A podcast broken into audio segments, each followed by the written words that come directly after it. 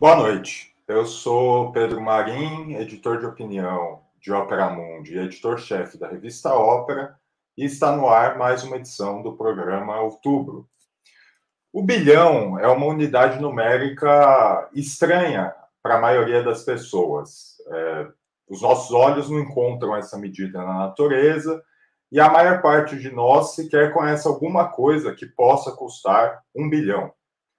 Para se ter uma ideia, para juntar um bilhão de reais ganhando um salário mínimo, o trabalhador brasileiro teria de guardar um salário inteiro por mês durante 59 mil anos. Para que alguém, para alguém que queira juntar um bilhão em, digamos, 60 anos, seria necessário poupar cerca de 1,4 milhões de reais todo mês. Apesar disso, há nesse mundo quem tenha não só um, mas muitos bilhões.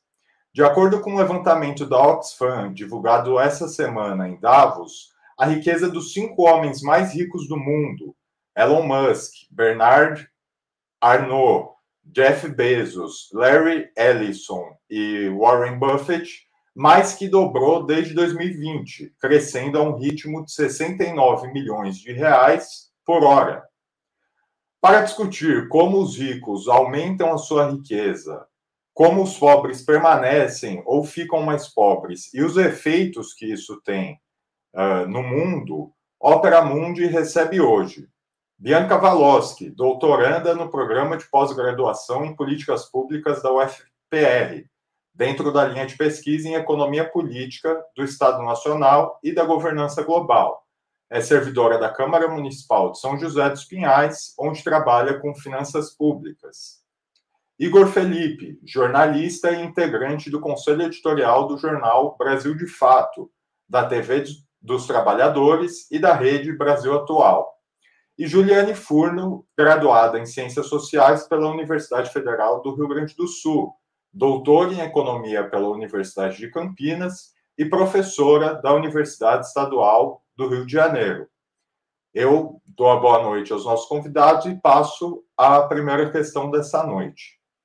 O estudo é, mencionado aqui na introdução da Oxfam revela que enquanto esses cinco bilionários tiveram sua riqueza total aumentada em 114% entre 2020 e agora 2024, 60% da população global, ou 5 bilhões de pessoas, se tornaram mais pobres. Há uma correlação entre essas duas coisas, entre esses dois aspectos, ou seja, o aumento da riqueza necessariamente depende, de fato, do aumento da pobreza? É, a primeira a responder é Bianca Valoski. Olá, boa noite, Pedro, boa noite, Juliane, boa noite, Igor, boa noite a todos os ouvintes que estão aqui hoje. É, bom, sim, há uma correlação, sem sombra de dúvidas, e uma correlação de não só uma correlação, diversas correlações. Por exemplo, a gente pode é, pegar para, né? A gente estava até comentando aqui antes de começar o programa a questão do calor e tal. É, a humanidade é, sempre se coloca assim: ah, a humanidade está destruindo o planeta.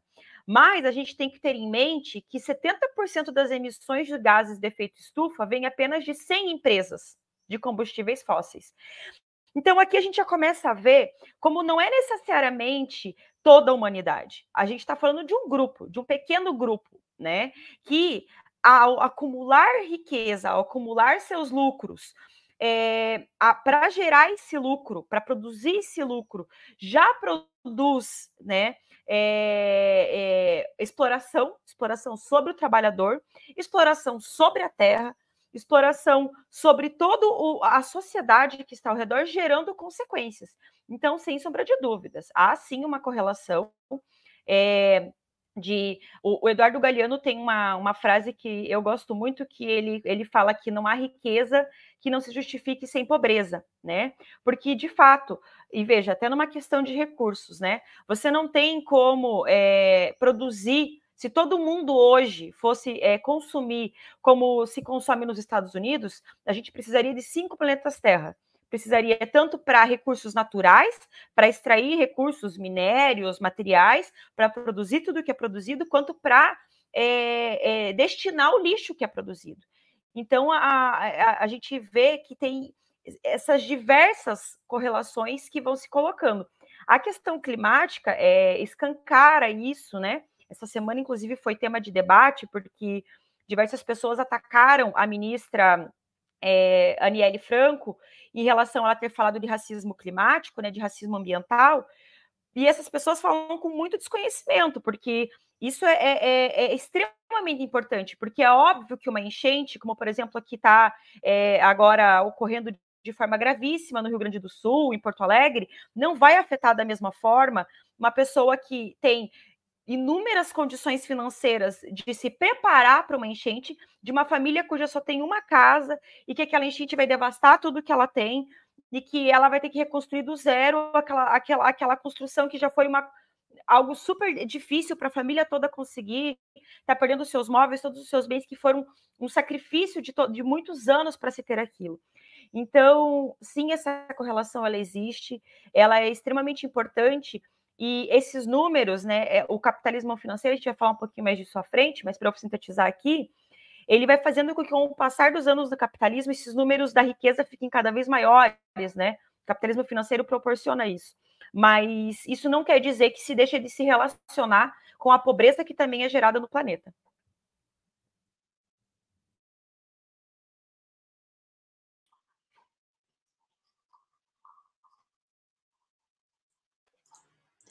Igor Felipe.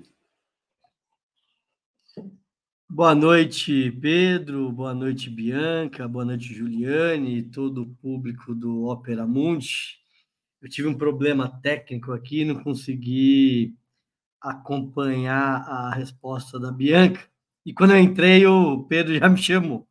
Então, é, acho que primeiro, Pedro, é colocar como esses dados apresentados pelo Instituto Oxfam são estarrecedores. Né? Então, é, esse dado que você colocou, né, que desde 2020, do início da, dessa divisão da década, cinco homens mais ricos do mundo viram suas fortunas mais do que duplicar. Se um de, dos cada cinco homens mais ricos gastasse um milhão de dólares por dia, eles levariam 476 anos para esgotar toda a sua fortuna combinada. Sete em cada dez dos maiores empresas do mundo têm bilionários como CEOs ou principais acionistas. Então, acho que recomendar que todo o público do Opera Mundi possa ler o estudo, que tem dados muito interessantes. E existe uma relação da, do empobrecimento da sociedade e do aumento do número desses bilionários, né? Porque o que a gente vê que nos últimos 50 anos você tem uma, um aprofundamento do modelo capitalista no seu viés neoliberal, que tem efetuado mudanças no modelo econômico e nas sociedades, que tem é, alimentado esse processo de acumulação capitalista e de enriquecimento. Então, é, esse modelo neoliberal levou a, a, a privatização, desestatização, aumento do mercado financeiro, do poder da finança, levou à retirada dos direitos trabalhistas, é, ao empobrecimento da sociedade, à diminuição dos salários mínimos. São fenômenos do Brasil, é, mas do mundo todo, é, da destruição das previdências públicas. E a liberação do mercado financeiro, da desregulamentação do sistema bancário.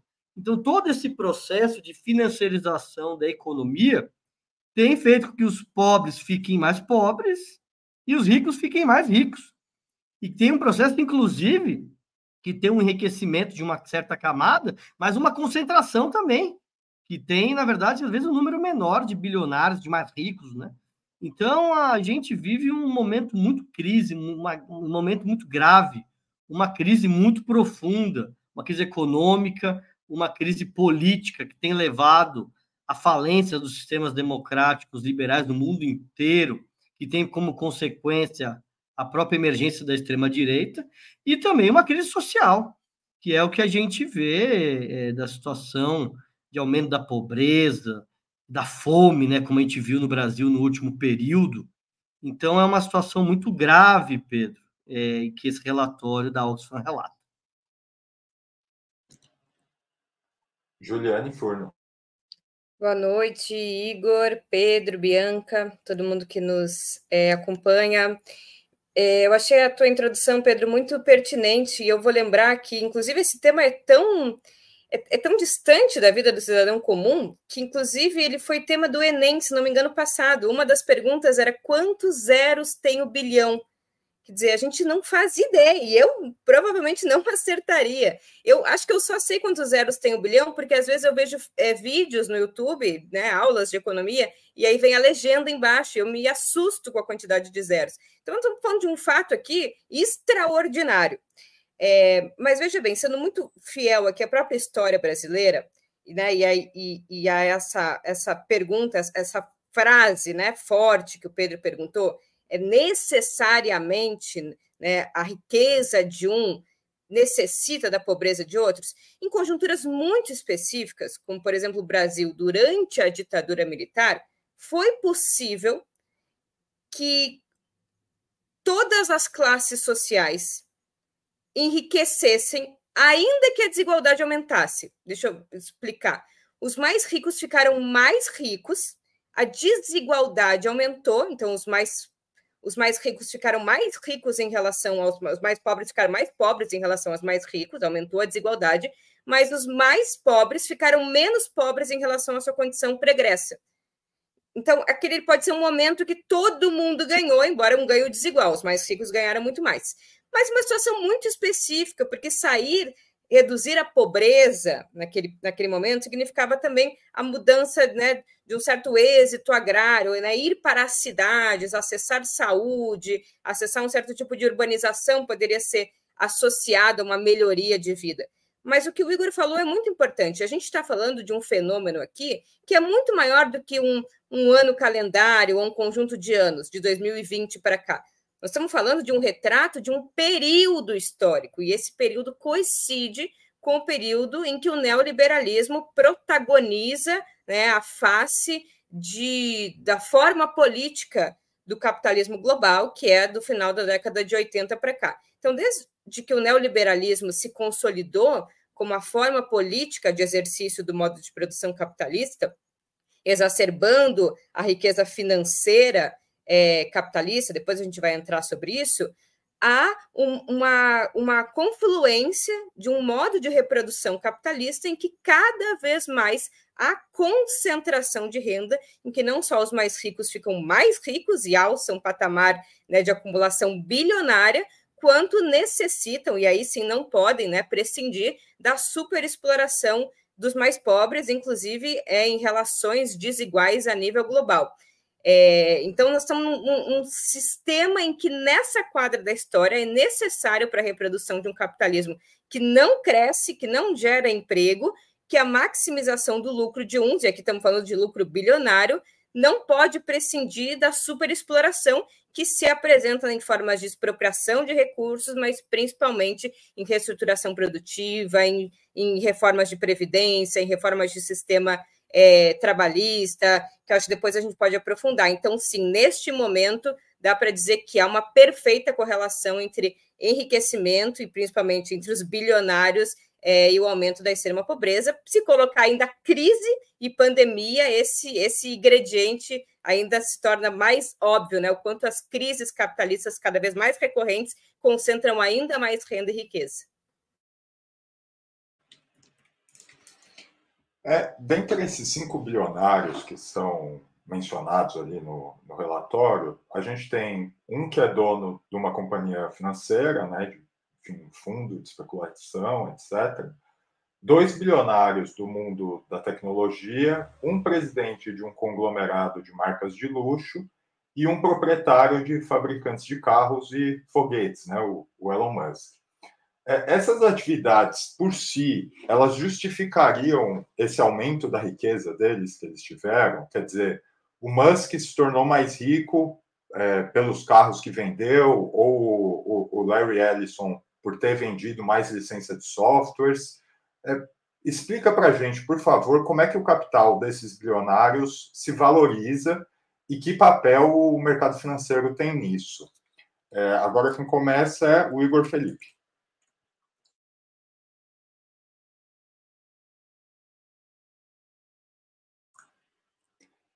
Você está sem áudio, Igor.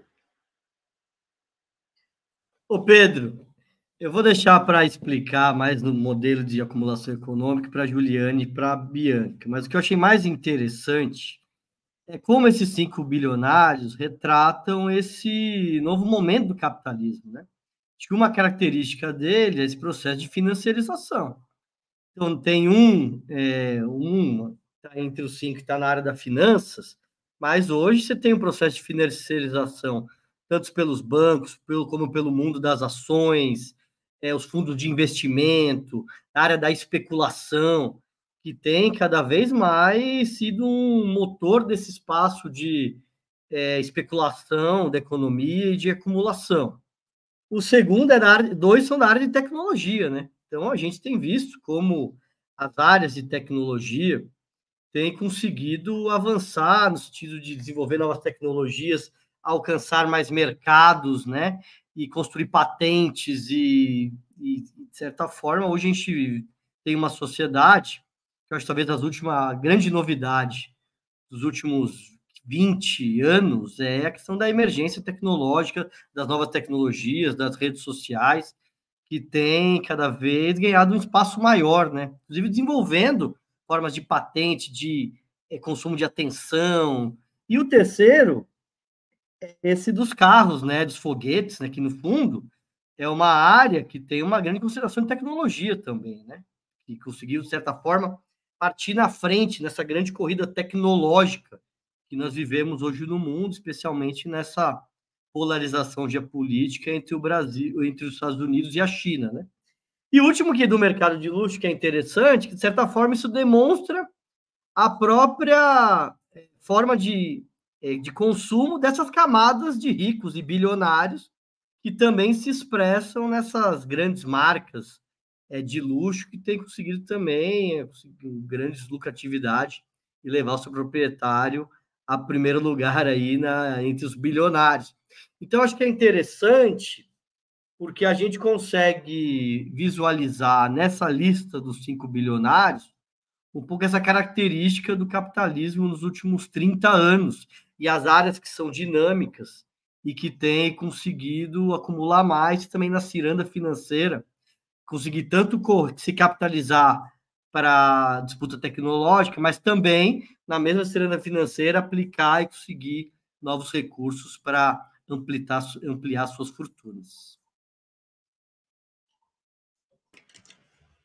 Juliane Furno. É, acho que quero me concentrar em, dois elementos. Né? Eu acho que o primeiro é esse que o Igor já comentou. Eu acho que se explica é, o, o, aumento da riqueza, da concentração de riqueza através da tecnologia, principalmente da tecnologia da informação, por um elemento né, que muita gente acha que está demodê, ultrapassado, mas se a gente voltar, está lá no Marx. Marx, quando caracterizava o capitalismo, dizia que todo modo de produção ele, ele necessita de inovações é, tecnológicas. Mas o capitalismo é o único em, em que é, essa é uma necessidade constante.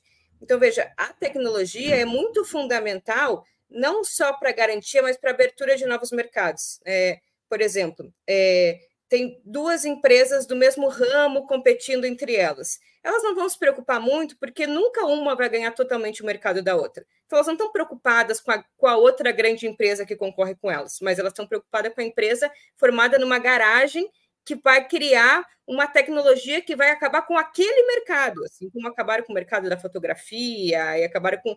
Então, este salto tecnológico é importante, e principalmente na tecnologia da informação, os dados. Né? Hoje, os dados são uma commodity né? É, de elevado poder, e como toda a riqueza, ela não é é, distribuída de forma harmoniosa, né? E são normalmente construídas é, ou, ou, são, são construídas né, em grande medida nos países periféricos e são apropriadas pelos países centrais. E estes dados são vendidos, é, trabalhados, e as empresas de tecnologia da informação se apropriam é, desses elementos para poderem expandir a lucratividade, sobretudo do setor produtivo.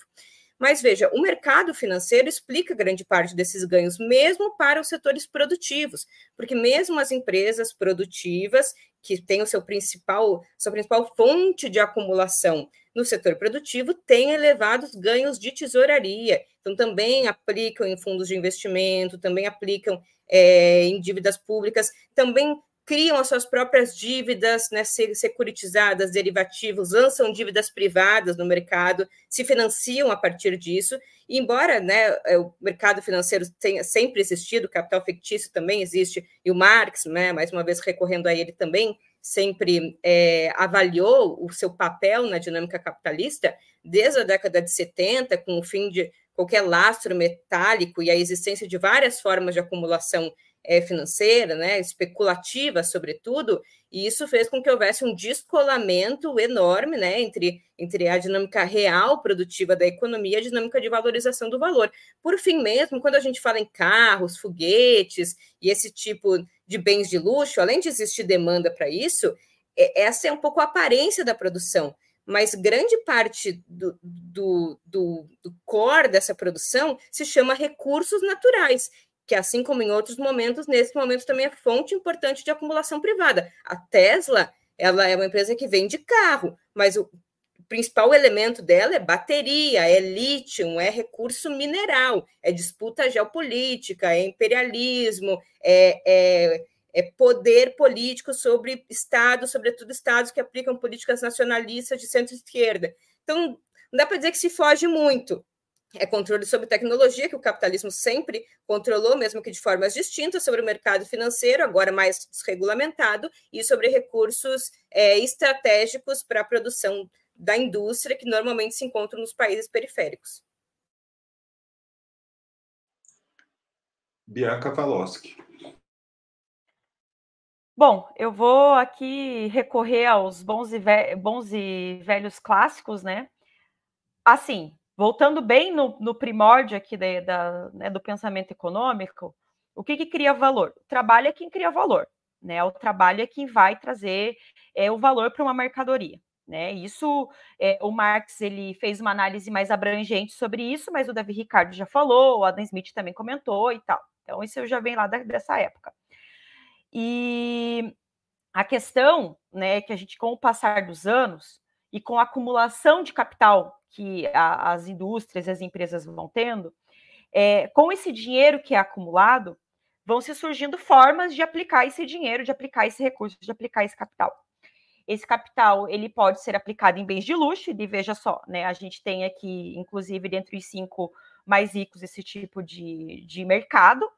Ele pode ser reinvestido na, na né, no próprio segmento que dá origem a ele, que também acontece muito. E, né, de alguns dos últimos 50 anos para cá, a gente tem essa expansão gigantesca do mercado financeiro e de um número enorme de, de ativos financeiros, derivativos, enfim, é né, todo um novo começo sobre isso, assim, né? Todo, toda uma nova. É, no Capital, o Marx começa a falar sobre é, porque ele pega o início das sociedades por ações, assim, ele pega bem o comecinho de sociedades por ações, e ele já fala, isso aqui vai trazer novas perspectivas para a economia, isso aqui vai trazer novos cenários, porque você tira a figura do dono proprietário que se tinha até então, que era aquela figura que se conhecia, eu sabia quem era o proprietário, para você ter essa figura hoje em dia de um acionista que sabe só Deus quem é né? E você tem o CEO lá que controla e que não é o dono de fato da empresa, né?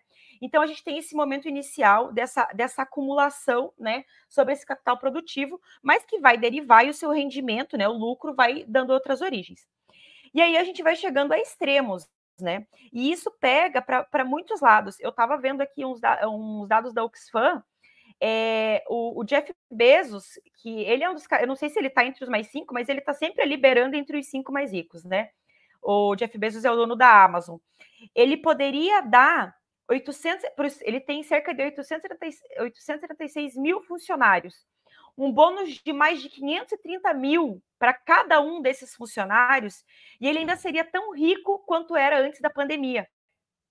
Então, é, é, é, olha a dimensão da riqueza que vai se acumulando, a dimensão que, que, que o capitalismo financeiro ele foi trazendo para esses números.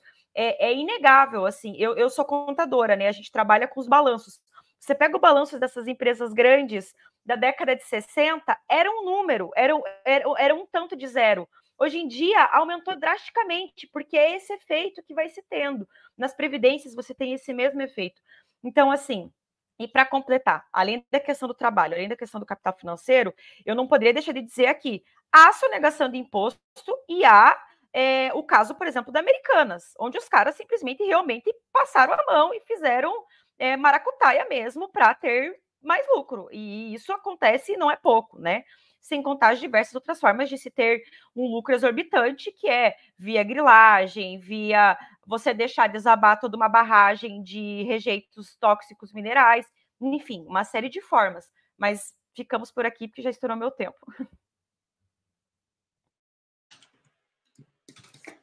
É, um dos aspectos interessantes na pesquisa da Oxfam é ela apontar né, para a questão da, da crise climática também. E esse relatório diz que os bilionários se beneficiam ao lucrar com processos que emitem gases de efeito estufa, né? É, ou seja, tem lucratividade a partir desses processos. É, isso, assim, é um, é um dado objetivo, né? Mas na avaliação de vocês, essa perna da acumulação seria suficiente para resolver a questão climática? Quer dizer, é, se não houvesse bilionários necessariamente, ainda assim a gente não teria um problema a nível global de diminuir e equilibrar o consumo e também diminuir a produção, quer dizer, pensando aí no, nos recursos naturais como um estoque que é finito, né? É, essa, tirando os bilionários da cena, muda tanto assim a, a, a situação da crise climática? Agora, quem começa é Juliane Furno. Uma boa pergunta. Eu diria que tem que fazer a conta direitinho. É, tendo a achar que tendo achar que a questão climática e ambiental ela é mais do que produção, ela é mais o, o quanto se produz e o quanto se consome. É, é como se produz, com, com que fonte energética se produz o que a gente consome, é, o que a gente come atravessa o país de caminhão, é, queimando combustível fóssil, a nossa cultura alimentar é, é adequada com as coisas que a nossa região produz, é, o, o, o a, a, fonte energética ela é trazida de algum lugar que para ser mais rentável e ambientalmente sustentável nesse local utiliza combustível fóssil para se trazer. É, eu acho que assim envolve um planejamento em muitas dimensões. É, a forma como se usa e maneja o solo é apropriada, é, a forma, a quantidade de carne que se consome é apropriada, levando em consideração é, o quanto de pecuária tem que se ter, porque não é só carbono, é também metano. Então, eu acho que não é só produção, mas eu diria que em termos de produção de mercadorias, acho que provavelmente sim, porque por um lado tem um pequeno grupo, como a Bianca trouxe na primeira fala dela, que é responsável por grande parte, né, diria em torno de 70%, 80% das emissões é, né, pessoais ali de gás de efeito estufa, né, não só no uso pessoal privado, mas também no uso coletivo produtivo que fez com que aquilo existisse, tivesse à disposição do uso daquilo como bem de consumo. E, por outro lado, uma grande parte da população é, que não tem acesso a coisas da primeira revolução industrial, né? A mercadorias ali do, da revolução do século XIX. Então, nós temos um desequilíbrio é, de, de produção e de consumo extremamente elevado. Por isso que me incomoda um pouco quando às vezes parece que a resolução do problema climático é consumir menos. Não, acho que para muita gente, e diria que para muitos países, a solução é consumir mais. É, e é consumir mais com um tanto de racionalidade a ponto de que, por exemplo, consumir mais cimento, que é algo que é extremamente danoso, em determinado lugar vai ser muito importante para né, reduzir no médio e longo prazo a contaminação das águas, porque o cimento vai garantir o saneamento básico, que é um direito humano, né, um direito é, fundamental, que vai garantir que aquelas águas não sejam contaminadas e, com isso, tem uma qualidade de vida melhor. Então, acho que nós precisamos distribuir muito mais. Então, nesse sentido do consumo, acho que sim. Acho que a quantidade de jatinhos particulares, e aí esse debate foi muito aberto com a vinda da, da Taylor Swift para o Brasil, né? Se não me engano, é, é a pessoa física responsável pela maior quantidade de gases de efeito estufa lançados na atmosfera por uso de jatinho é, particular, que no Brasil, né? Não sei como ficou agora, mas até então era isento de PVA. Então, tem mais isso, né? A, a desigualdade é, e a concentração está em vários sentidos, né? Não só na, na, na, no uso pessoal, mas também na forma como isso contribui negativamente para a natureza e, e, não contribui positivamente nem né, de forma de uma externalidade fiscal através da questão tributária. Então, eu diria que sim, mas vai precisar de um grande remanejamento. Alguns e alguns países, leia Estados Unidos, sobretudo, vão precisar consumir menos para que outros países sim consumam mais e consumam o mínimo da dignidade, que é a modernidade capitalista, não pelos capitalistas, mas pelos trabalhadores, produziram e acumularam historicamente para que a gente viva melhor, possa ter tempo livre, de lazer, menos desgaste, se utilize da tecnologia que fomos nós, trabalhadores, que criamos. Não é consumir menos, eu acho que é consumir de uma outra forma e produzir, sobretudo, de outra forma. Bianca Walowski. Tem um autor inglês chamado Mark Fisher. Ele tem um livro muito interessante chamado Realismo Capitalista. E nesse livro ele fala como é mais fácil pensar o fim do mundo do que o fim do capitalismo. E é um pouco do que a gente vive hoje em dia, assim, né? As pessoas preferem, parece, pensar que ah, vai se acabar, que a gente vai se acabar e que tá, estamos no fim, quando na verdade o, o que a gente tem que ter em mente é o modelo de acumulação capitalista, o modo de exploração do capitalismo perante a natureza é que está chegando no limite, né? Isso não significa que é o nosso fim enquanto humanidade. Vai ser o nosso fim enquanto humanidade se a gente continuar perpetuando e deixando acontecer o que vem acontecendo. A gente tem é, as COPs, né, os, a, a, a, esses, né, esses eventos para discutir o carbono na atmosfera atmosfera desde 95. Desde então, não houve um ano que diminuiu, de fato, a, o, o, número de carbono é, emitido na, na, na, no planeta Terra. Então, você vê, é um, é, é o modelo como ele é colocado, é o modelo capitalista de produção que faz com que você tenha um, um, uma exploração do meio ambiente que vai acarretar diversos danos para um, um, um, nicho da população e mais vai privar uma parte muito grande da população também dos benefícios que essa suposta modernidade produz, né? Então, assim, a gente produz alimento para todo mundo comer, mas todo mundo come? Não. A gente produz casa que dá, daria para todo mundo morar, mas tem todo mundo onde morar? Não. Então, a gente tem diversas questões em cima disso. A, a Ju comentou sobre essa questão da, da carne. É, infelizmente, mas a carne é responsável por mais da metade das emissões de é, carbono no Brasil. Então, você veja, o modelo econômico brasileiro baseado na exportação de carne é um modelo econômico que não tem como continuar. E assim, é, é, é, claro, isso se envolve com os bilionários? Se envolve, mas é como a, a Juliane colocou: é uma questão de a gente ter que repensar o modo como as coisas são produzidas. E, sinceramente, eu acho que acreditar nesses discursos das empresas de ai, é crédito de carbono, economia verde, me desculpe, eu acho isso perfumaria. Isso, para mim, é Glade que você passa no banheiro para não querer que fique cheirando mal porque a, a, a, de fato o sistema como ele é feito, ele, ele, ele se preocupa única e exclusivamente, de fato, com a lucratividade que aquele modelo de negócio vai ter ou não. Ele não está preocupado, de fato, com a qualidade de vida das pessoas, com a qualidade do ar, com a quantidade que está sendo extraída de minério, com o buraco que vai ficar na terra de, de, devido à extração mineral. É, eu estava lendo sobre essa questão dos carros é, elétricos e eu fiquei extremamente preocupada com isso, porque os carros elétricos, as baterias deles demandam uma quantidade absurda de lítio. E para você ter a, a, quantidade de lítio necessária para uma bateria, você tem que é, tirar toneladas e toneladas de terra. Então, isso é, é realmente ecológico você passar a, a utilizar um tipo de veículo que vai precisar que você destroce a terra, que você faça cave, buracos cada vez maiores, que vão deixar aquele rombo. É, isso, isso é ecológico? Isso é verde? Essa é a economia verde?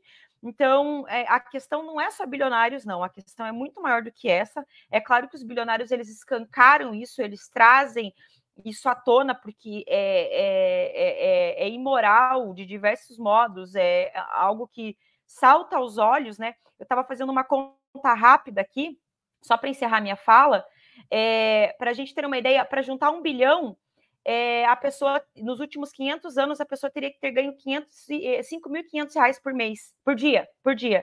Veja que 5.500 reais é a renda, é uma renda que no Brasil hoje é, 90% da população não ganha. 90% da população brasileira não ganha que 5.500 reais no mês. E isso é o que um bilionário ganha, é, se, se contasse assim que ele juntou um bilhão nos últimos 500 anos, seria por dia. Então, o problema não é só eles, o problema é todo o modo de produção mesmo. Igor Felipe.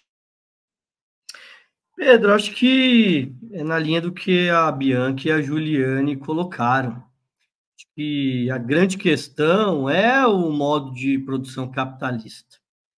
E a forma como ele ganhou corpo nos últimos 30, 40 anos, especialmente, colocou, nos colocou numa corrida insana é, no, cam no caminho da destruição da humanidade. É, teve um momento histórico, então, no meio do século XX, na qual o processo de desenvolvimento capitalista ele contribuiu para gerar progressos e melhorias nas sociedades melhoria de acesso a maiores mercadorias, empregos, dentro do estado de bem social, gerou direitos. Então, claro que especialmente na Europa, é, o modelo capitalista ele conseguiu gerar progresso, claro que a custo das Américas e da África e da Ásia. Mas hoje o capitalismo ele nos coloca numa situação na qual a humanidade está sob ameaça, enquanto por conta da forma de exploração, a sua velocidade é, de exploração dos recursos naturais. É, então, isso é uma corrida insana. Então, me parece que a questão dos bilionários é que a gente está numa corrida, numa velocidade para a destruição da humanidade que é de 100 km, de 100 km por hora. E sem a questão dos bilionários, podia ser 80, 70 km por hora. Porque a grande questão é que, de fato, esse universo que os bilionários geram, por exemplo, que cada bilionário desses tem quantos jatinhos? Qual é a necessidade de você ter recursos naturais para você, para cada um desses bilionários ter X jatinhos? Isso não são necessidades da sociedade, mas essa camada da, da sociedade tem determinadas necessidades, que inclusive é o dado que a Bianca colocou. Eles têm uma renda de por dia que é maior do que a renda de mais de 70% da população brasileira, que ganha até dois salários mínimos. É, então, eu acho que você coloca bem a questão, acho que é uma questão interessante. Mas me parece que nós poderíamos estar nessa marcha rumo à destruição da humanidade, mesmo sem ter esse número de bilionários. Mas com esse número de, de bilionários, isso coloca uma velocidade para a destruição do meio ambiente, de exploração dos recursos naturais, de você sacrificar gerações e camadas da sociedade que não conseguem se inserir, ter trabalho, estão passando fome, uma velocidade muito maior. Por isso que é tão grave essa crise que nós vivemos. E me parece que esse processo contínuo de, de concentração de renda demonstra que nós estamos muito longe de conseguir encontrar uma saída para essa profunda crise.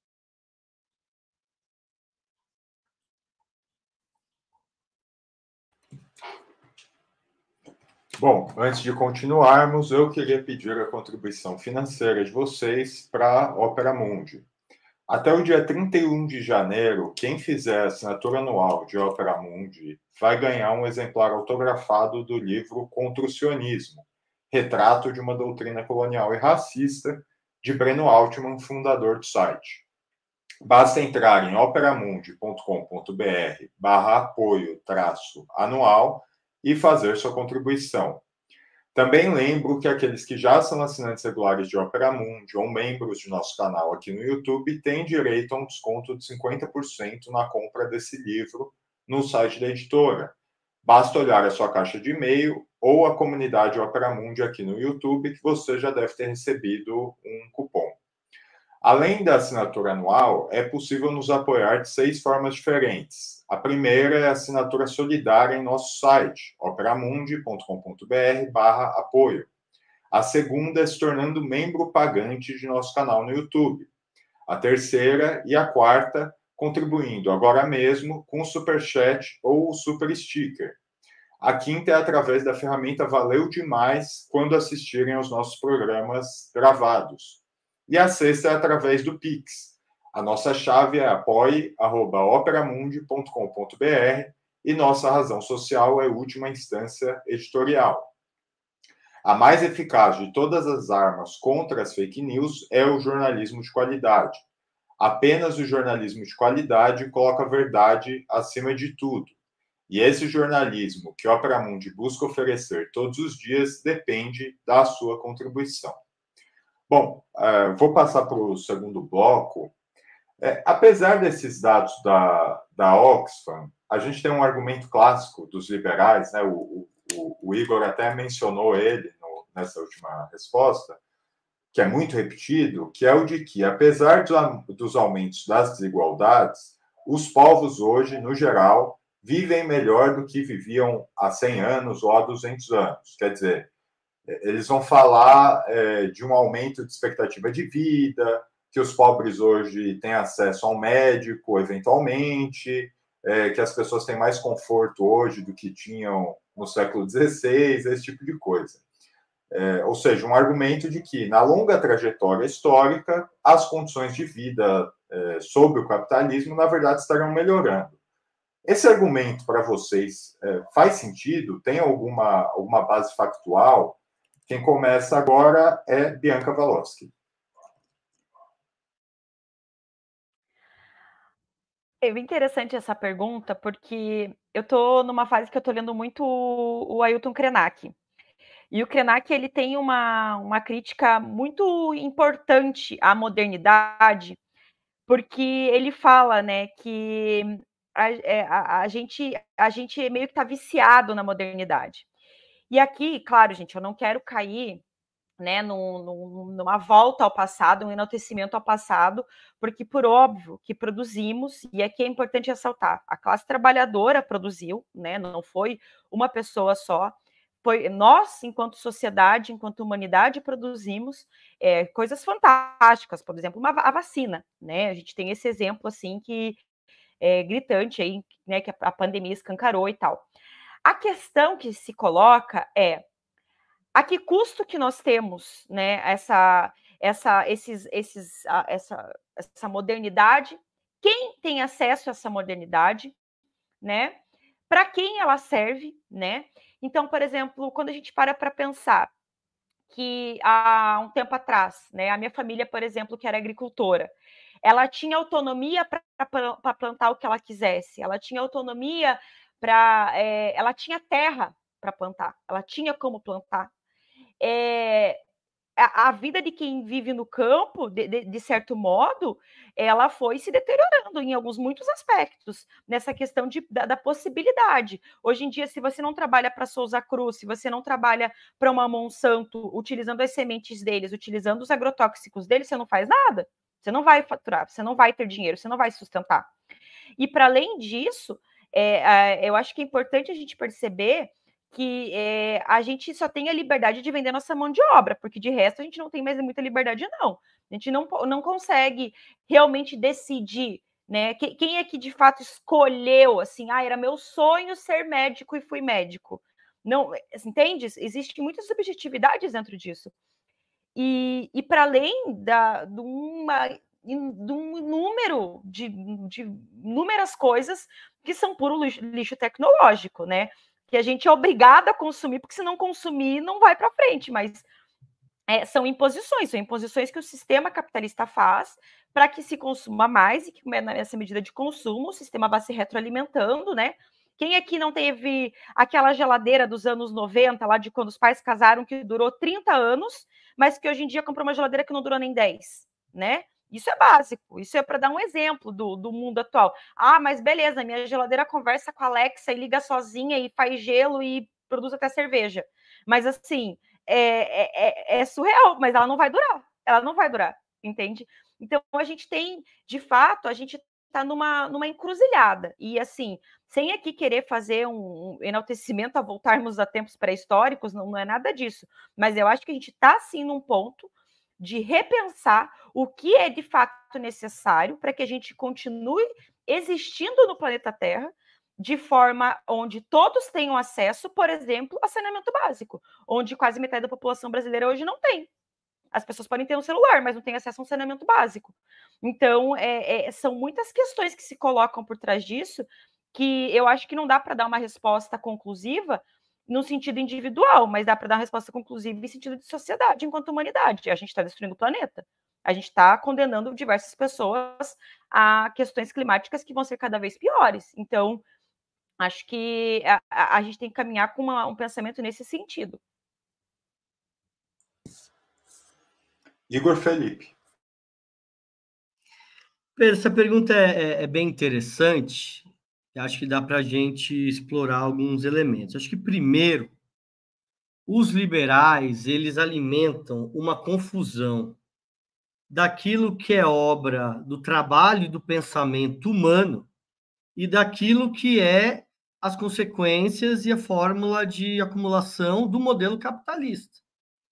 É, então, embora nós vivemos dentro do modelo capitalista, as grandes obras, os grandes pensamentos, as grandes técnicas, isso vem do pensamento humano. E muitos deles, inclusive, vieram por conta de um grande aporte e financiamento e investimento estatal. Esse é o caso, por exemplo, da internet. Então, os capitalistas adoram falar das grandes tecnologias, só que quem é, desenvolveu as tecnologias que deram origem à internet foi o investimento do Estado americano é, para buscar novas formas de comunicação seguras ali na década de 60 e 70. E outras, e outras, e outras, mesmo o desenvolvimento de novas formas da agricultura, é, muito bem do desenvolvimento do Estado. A grande questão é que o capitalismo se apropria do pensamento e do trabalho humano para aumentar a sua acumulação. E é justamente isso que está colocando em risco a humanidade, porque a forma como ele explora é, as novas tecnologias e o trabalho humano não é feito para atender às necessidades da sociedade, mas é para fortalecer o processo de acumulação capitalista. Então, acho que a grande questão é que os liberais eles alimentam essa confusão justamente para confundir quem são os responsáveis pela crise. E a crise não foi uma autogestão da humanidade, não. Ela tem os responsáveis, que são é, os grandes capitalistas que têm é, feito esse modelo de exploração. Eu acho que também comparar o passado com o presente, acho que engana.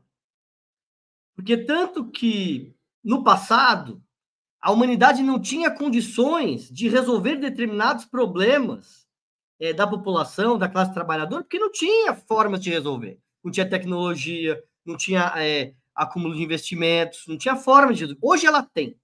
Hoje, se a humanidade resolver, resolver o problema da fome de toda a sociedade, se resolve o problema da fome de toda a sociedade. É, então, acho que os liberais, eles alimentam essas confusões justamente para não é, deixar que venha à tona a responsabilidade do modelo de acumulação capitalista. E acho que a grande questão que nós devemos debater hoje é o que nós temos, como os povos vivem e como eles poderiam viver nessa mesma é, situação se nós, organiz... se nós organizássemos a economia de uma outra forma, que tivesse como objetivo que as pessoas, as pessoas viverem bem e não os bilionários ficarem cada vez mais bilionários. Juliane Furno. Acho muito boa essa questão e vale lembrar que junto com esse argumento tacanho de que as pessoas vivem melhor é, desde a era capitalista, né? É engraçado que o capitalismo às vezes é historicizado para tentar fazer uma narrativa de progresso humano e às vezes ele é naturalizado, na ideia de que ele sempre existiu, né? E teria surgido de geração espontânea. Mas junto com ele vem uma tentativa de descreditar o Marx é, a partir de uma, uma das suas afirmações, quando fala sobre a teoria geral, é, teoria geral não, a Lei Geral da Acumulação Capitalista, no capítulo 23 do livro 1, que ele diz que, que os mais pobres né, tendem a ficar cada vez mais pobres. Né? E aí a grande refutação é, do youtuber liberal é, da internet brasileira é dizer: olha, que erro do Marx, porque hoje né, os mais pobres estão menos pobres, porque antes eles lavavam roupa na mão, agora tem uma máquina de lavar roupa, Antes eles faziam ligação no, no orelhão da rua e agora né, o uso do celular é bastante generalizado. Mas o Marx ele está falando que os trabalhadores tendem a ficar cada vez mais pobres em relação ou em proporção à riqueza que eles constroem. Então, cada vez mais os trabalhadores produzem uma grande infinitude de riqueza, de valor adicionado, produzem valor, né? Hoje a gente tem coisas. Eu poderia pensar em várias, mas vou pensar numa que me agrada particularmente, que é o robozinho que limpa e passa pano na casa. Então, relativamente a essa coisa maravilhosa que é um robô que passa pano e varre a casa, ele está mais pobre, porque ele continua com o mesmo salário, que é aquele salário de subsistência, mas agora ele produz um valor adicionado imenso e anteriormente ele produzia um sapato bagaceiro. Então, em relação ao valor, ele está sim mais pobre. E eu acho que o Igor coloca muito bem. A, a Bianca coloca uma questão filosófica mais importante, né? Acho que, que é uma questão importante que é avaliar o que é viver bem o que é viver mal. Mas vamos, vamos pensar assim, de forma menos complexa. É, o, o, viver bem, quer dizer, o sair da pobreza, no sentido sair do trabalho extenuante, da vida no campo e viver com maior acesso a bens de consumo, é, isso é fruto do avanço do progresso tecnológico, como o Igor falou, em grande medida, fruto do Estado, do trabalho humano, da dedicação do trabalho humano, isso é ciência tecnologia. Mas eu quero só finalizar com um exemplo que chama União Soviética, que é, foi um país é, socialista, né, com todas as, as suas contradições e, sobretudo, com seus acertos, que talvez tenha feito o maior salto em termos de bem-estar e desenvolvimento tecnológico que a humanidade já viu em 80 anos. Né? Um país que sai de um imenso atraso, era, eu vi uma discussão se era feudal, semi-feudal, pré-capitalista, né? as formas que o Lenin caracterizava lá do, do, capitalismo russo e mandou um homem para a Lua e superou vários é, problemas, ainda que tenha passado por guerra civil, é, Primeira Guerra, né, no final da Primeira Guerra, Segunda Guerra Mundial, é, Sputnik, enfim, um grande progresso não submetido a um regime capitalista é, de, produção e com todas as contradições de, de permanente contraofensiva é, dos países mais ricos, principalmente do imperialismo norte-americano. Então, não é o, o capitalismo, pode-se viver sobre um outro modo de produção e também produzir tecnologia, avanços tecnológicos, moradia, né, escala para todo mundo produzir moradia para as pessoas viverem bem e ter produção produzir aço indústria de bens de, de consumo e de base e tecnologia nuclear, sabe? Isso não faz qualquer sentido, né? Eu acho que o Igor coloca bem a importância de separar o que é progresso da humanidade, da tecnologia, do pensamento, do que está à disposição da coletividade e o que é a organização de um modo de produção que é essencialmente vinculado à apropriação do lucro privado. Esse, na verdade, é o que atrapalha que a humanidade coloque a, né, a sua mente à disposição de produzir aquilo que é útil para a coletividade, não para a acumulação de um pequeno lucro de bilionários. É, o relatório da Oxfam ele aponta ali no final três medidas práticas para controlar o poder das grandes empresas. A primeira é, é, o que eles chamam de revitalizar o Estado, ou seja, aumentar a participação estatal em setores chaves da economia, reforçar a sua capacidade reguladora em relação ao setor privado, etc.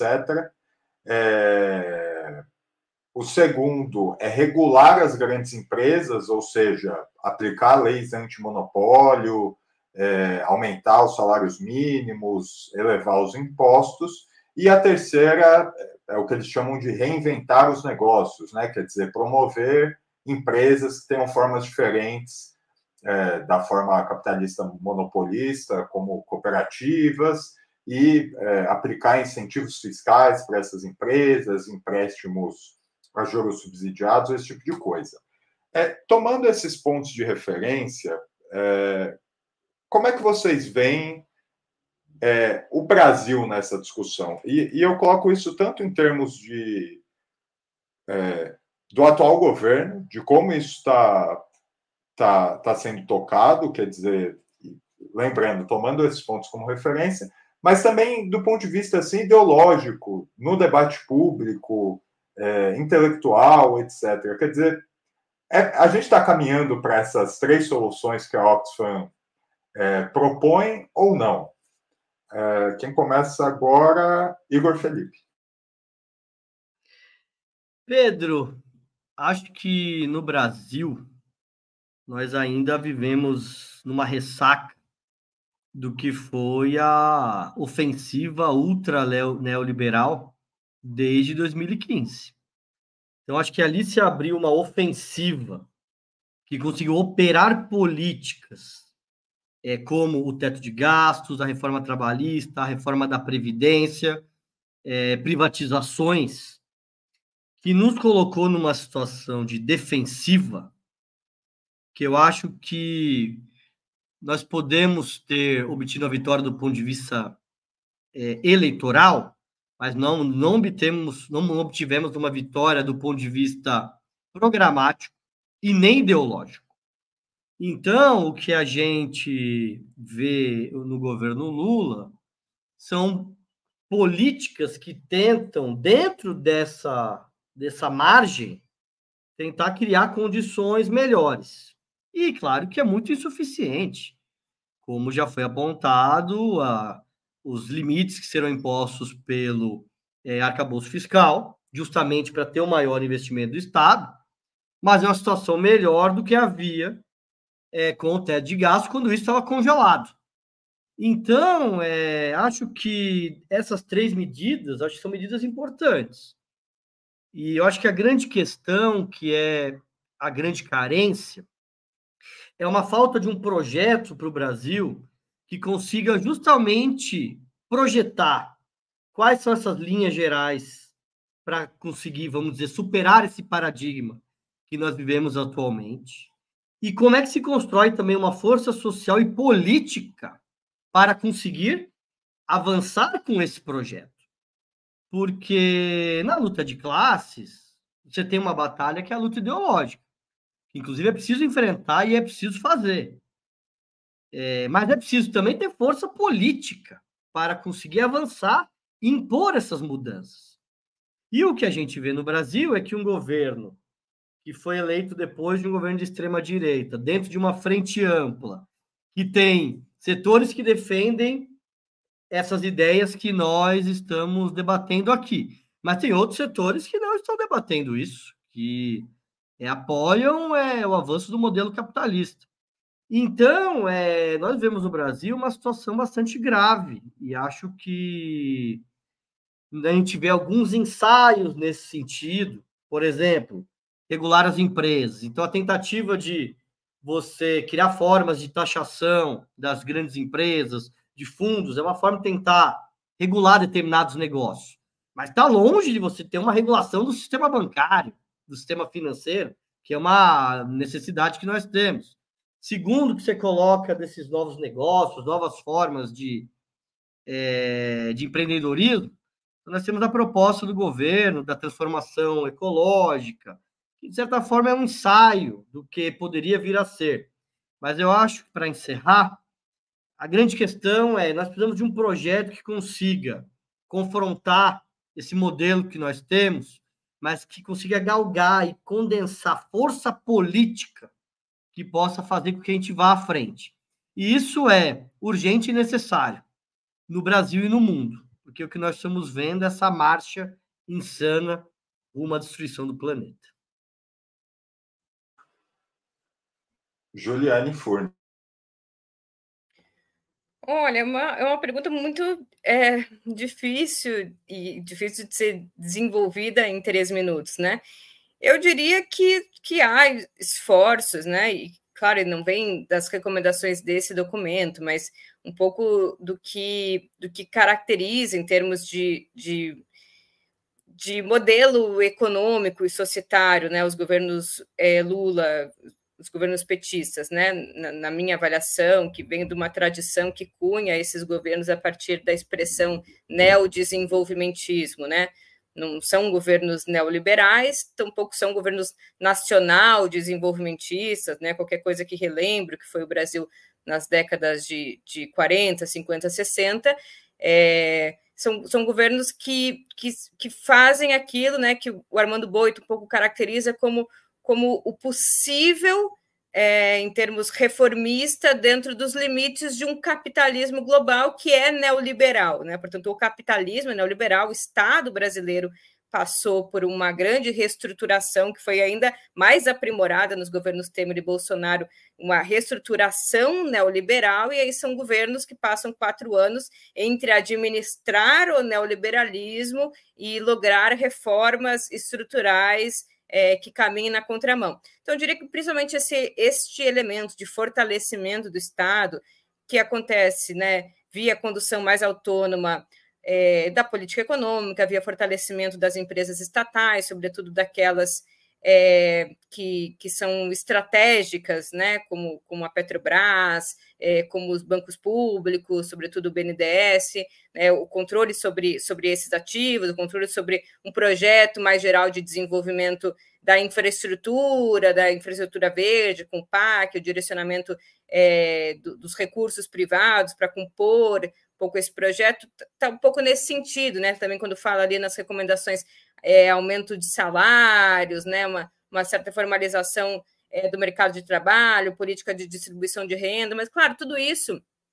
é, é muito, muito tímido, né, em alguma medida pela própria dinâmica da correlação de forças, em outra medida, eu acho, pela, pela pouca ousadia e mobilização que a sociedade brasileira tem apontado né, nesse primeiro ano de governo Lula. Eu acho que, que tem lições importantes a serem aprendidas do golpe de 2016. Me parece que uma delas é a importância da sociedade se organizar é, e, e, ser vigilante, tomar as ruas, né? não só num período de defensivo, de recuo, mas inclusive como forma de sustentação de medidas progressivas frente é, ao poderio das grandes empresas é, financeiras, enfim, do poder do mercado. Mas eu diria que é também um equilíbrio muito tênue entre medidas emergenciais e medidas que se relacionam, por exemplo, a esse, a esse é, relatório, as medidas conclusivas desse relatório. Você tem concretamente hoje 100 milhões de pessoas com algum tipo de segurança alimentar, você tem um contingente expressivo de pessoas na linha da, da pobreza, você tem salários dos servidores e demais trabalhadores que não são reajustados. Tem uma série de medidas emergenciais que concorrem, inclusive com as batalhas a serem compradas com vários agentes, né, seja do Congresso, seja do mercado, seja da sociedade, que precisam ser travadas ao mesmo tempo e elencadas em prioridades de primeiro e segundo grau que precisam ser articuladas. Não é um cenário fácil entre tratar de questões emergenciais de quem tem fome agora e tratar de questões que envolvem disputar com a sociedade, com a mídia, com as grandes empresas, com o poderio econômico, de mais medidas de regulamentação, por exemplo, sobre o setor financeiro.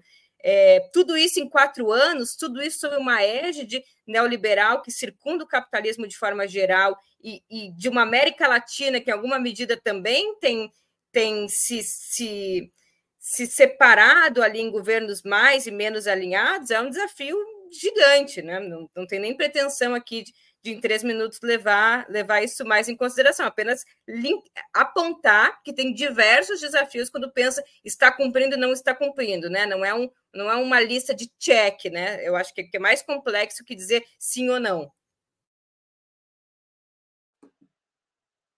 Bianca Valosky.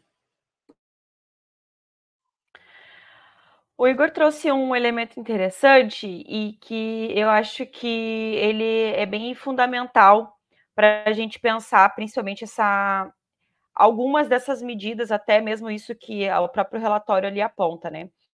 a gente ganhou uma eleição contra, contra o neofascismo no Brasil, mas isso, como ele bem colocou, não significa que a gente tem um programa mais, tão mais avançado assim de uma nova sociedade que também esteja aí. E eu acho que o nosso Congresso representa bem isso.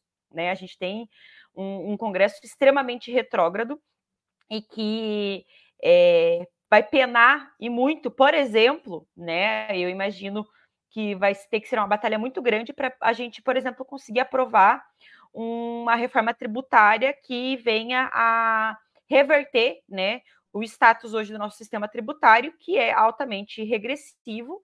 Isso é quem ganha menos paga mais, né? O que é uma das recomendações ali da Oxfam, por exemplo, né? Você ter um, um regime tributário onde né, os, os, bilionários, os milionários sejam pessoas altamente tributadas, né? Que elas é, contribuam mais para as ações, né, para que o Estado possa agir, né, e fazer suas políticas. Mas é, é, eu acho que essas medidas que eles colocam ali, como eu já comentei antes, eu, eu entendo isso, claro, como necessárias. Eu acho que esse, isso que esse elemento que a, a, a Juliane também traz é extremamente importante, porque, por exemplo, nós temos o pessoal de Volta Redonda no Rio de Janeiro que vive aspirando, respirando é, micropartículas de minério. As casas lá amanhecem cobertas de, de, de pozinho de minério, é um negócio horroroso, né? A gente tem as quedas de barragem. Então, assim, problemas ambientais atrelados a problemas econômicos aqui, para resolver aqui agora, nesse exato momento, né? mas isso se entrelaça com algo maior, se entrelaça com um novo projeto de sociedade, se entrelaça com um, novo sistema, com um novo modo de produção, com um novo modo de consumir, com um novo modo de produzir, né? Então, eu acho que é, esses debates, principalmente quando a gente vai pegar a questão climática, para ele ser realmente sério, ele tem que estar tá pensando na proposição de um novo sistema. Ele tem que ser drasticamente anticapitalista. É impossível, é impossível, no modo de produção capitalista, você atingir um patamar de é, segurança é, alimentar, segurança ambiental, segurança econômica para todas as pessoas. Não, não, não é, é contraditório, não, não, não, não, não existe como acontecer, sabe? Então, é, eu, eu, esses discursos e que eu acho que o Brasil tem que tomar bastante cuidado né, nessa coisa de bioeconomia, é, capitalismo verde, crédito de carbono, sei lá, todas essas coisas aí é muito para inglês ver. É, assim, as, as próprias, esses próprios encontros internacionais, como eu coloquei ali, que esse dado que eu trouxe antes. Desde 95 a gente faz a COP mundial. Desde 95 nunca houve diminuição da emissão de carbono. Então, assim, para você ver como são, são estratégias completamente que ficam só aqui na retórica, só para falar, só para dizer algo. Que de fato precisa ser encarado como uma emergência e que, e que, e que tem que ser colocado em pauta, em discussão, é sim a, a, a, ideia de um novo sistema. É possível, a gente não pode cair nessa, como eu comentei do Mark Fisher, de achar que está mais fácil chegar ao fim do mundo do que o fim do capitalismo. Da onde que surgiu isso, né? Como que pode, assim, né? Achar que é uma coisa. Nada na história dura para sempre, nada. Nenhum momento histórico, nenhum império, nenhum modo de produção foi para sempre, nem vai ser. Então, e nós estamos num momento do capitalismo que está nos trazendo para reflexão, que está colocando isso. A gente está num, num ponto muito drástico de inúmeras alterações que estão acontecendo. Então, é, eu acho que é, eu, o Brasil tem muito potencial para finalizar aqui, que eu já me passei, mas é que hoje o tempo, o negócio é que o tempo tá brabo, né? A gente difícil falar pouco hoje. É... O Brasil tem muito potencial. O Brasil eh, pode ser um pioneiro, né, por toda a, sua exuberância, né, de, de recursos naturais, mas a gente tem muitos retrocessos e, infelizmente, a nossa, o nosso legislativo é complexo, exige aí uma mudança e tanto de, de repensamento mesmo, porque são mudanças que, com esse Congresso de hoje, difícil de serem aprovadas. Bom, chegamos assim ao final de mais uma edição do programa Outubro. Eu conversei hoje com Bianca Valoski, Igor Felipe e Juliane Furno. Eu agradeço a participação dos nossos convidados e também agradeço você, nosso espectador, por ter acompanhado mais esse programa. Até o próximo.